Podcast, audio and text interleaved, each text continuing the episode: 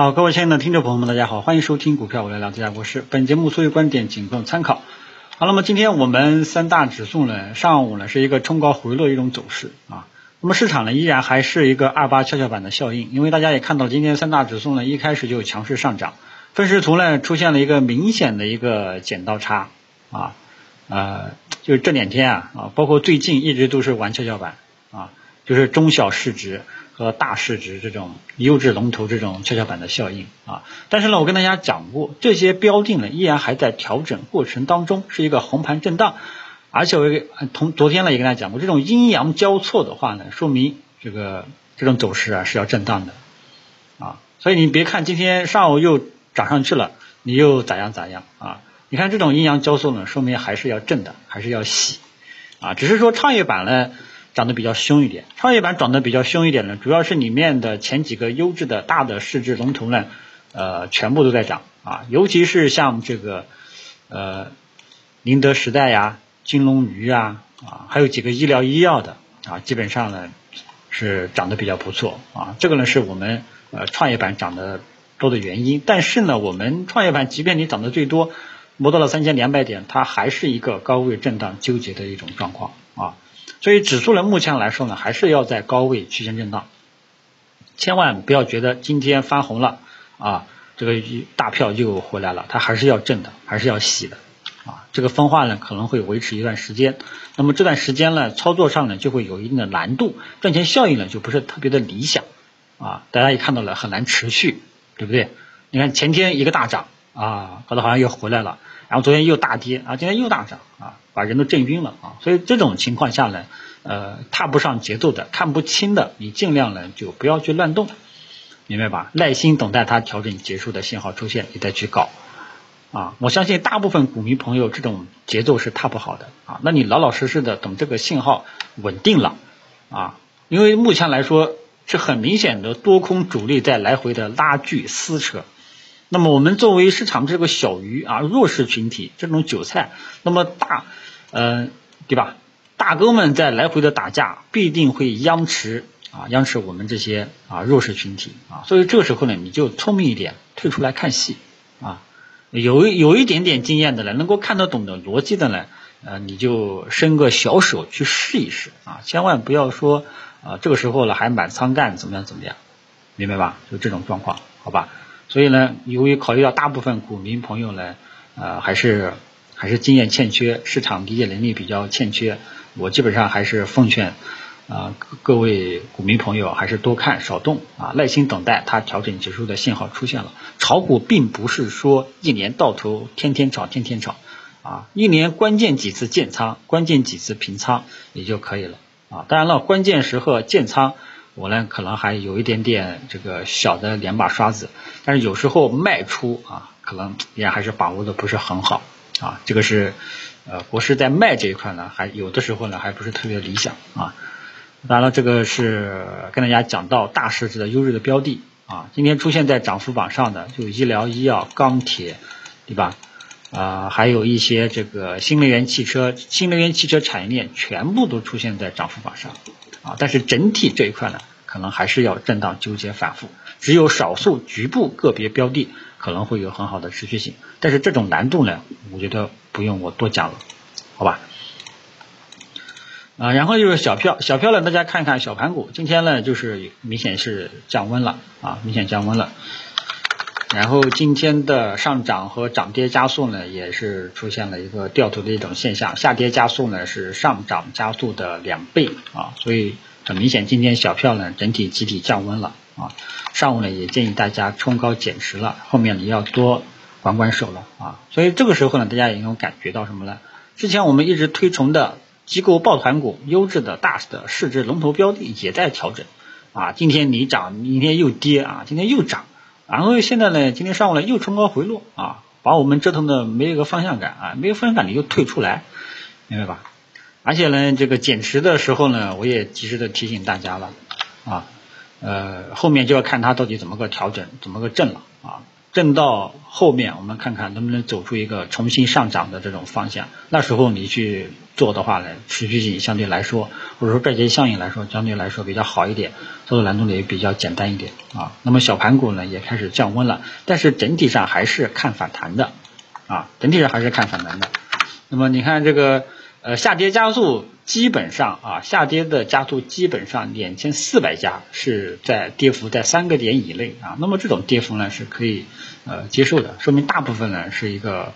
呃上反弹乏力的这种迹象啊。后面我们还是要继续跟踪小盘股这个指数走势。如果说后面啊，如果说后面呃走出了一个横盘震荡啊，那么这个时候呢，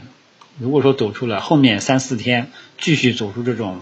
高位的横盘震荡，然后呢，这个时候可能反弹就是乏力的迹象了，后后面下跌的概率比较大啊。这个提前给大家呃画个剧本，这个剧本会不会实现，我们一步一步去跟踪就 OK 了啊。那么昨天已经跟大家讲过，我们的小盘股要降温了啊，今天已经走出这种预期啊，后面呢我们再看它具体的形态怎么样啊。这几天呢你就别去乱动了啊。有人让我整理小盘股的名单。那么小盘股呢，主要是针对市值来讲的，相对来讲的市值比较小的，只是相对大市值来讲的啊。近期呢，股价一直单边下跌的这些对象。那么小盘股，我之前说过啊，初步我们只能以反弹的性质去对待。如果说真的能够去建仓的话呢，我自然而然会跟大家去讲小盘股这一块的方向，因为房小盘股呢，百分之七八十都是小盘股。太笼统了，对不对？没有一个明显的方向。如果说我我如果说我觉得这一块是可以建仓的，我会给大家指明方向的，好吧？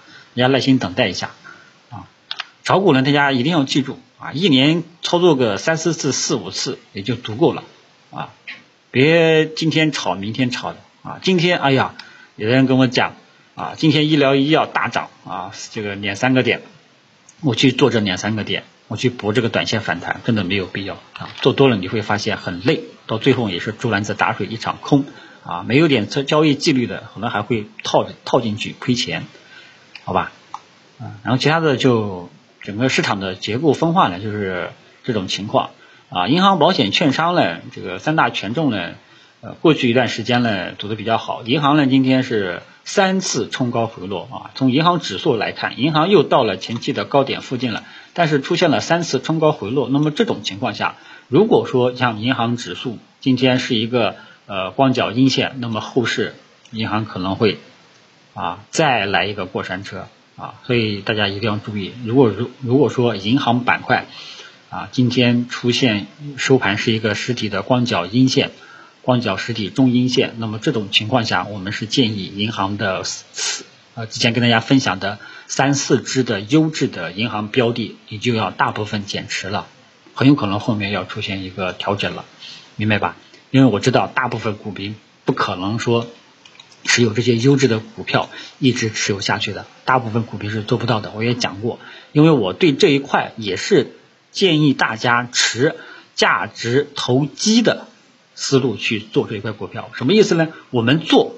啊是做，首先我们的对象是这些优质的。大市值的优质的龙头标的、价值投资标的，我们的对象是这一块，但是我们的实际操作过程当中，以投机的思路去对待，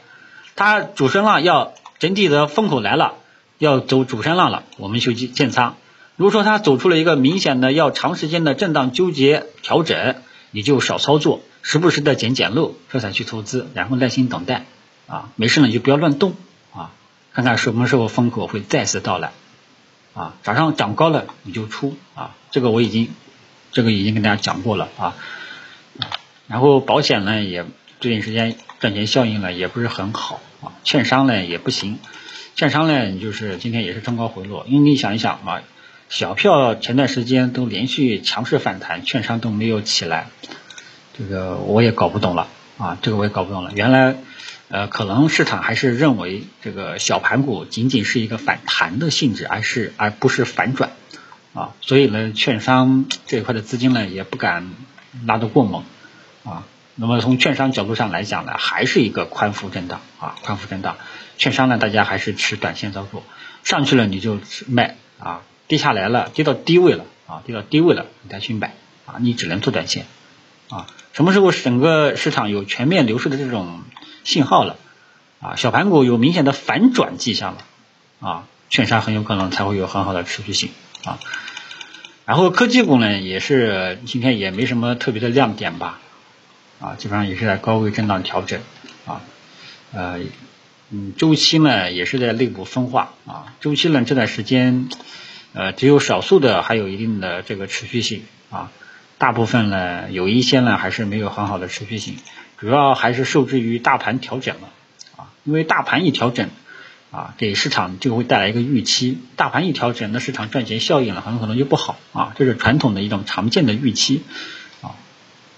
其他的就没有什么了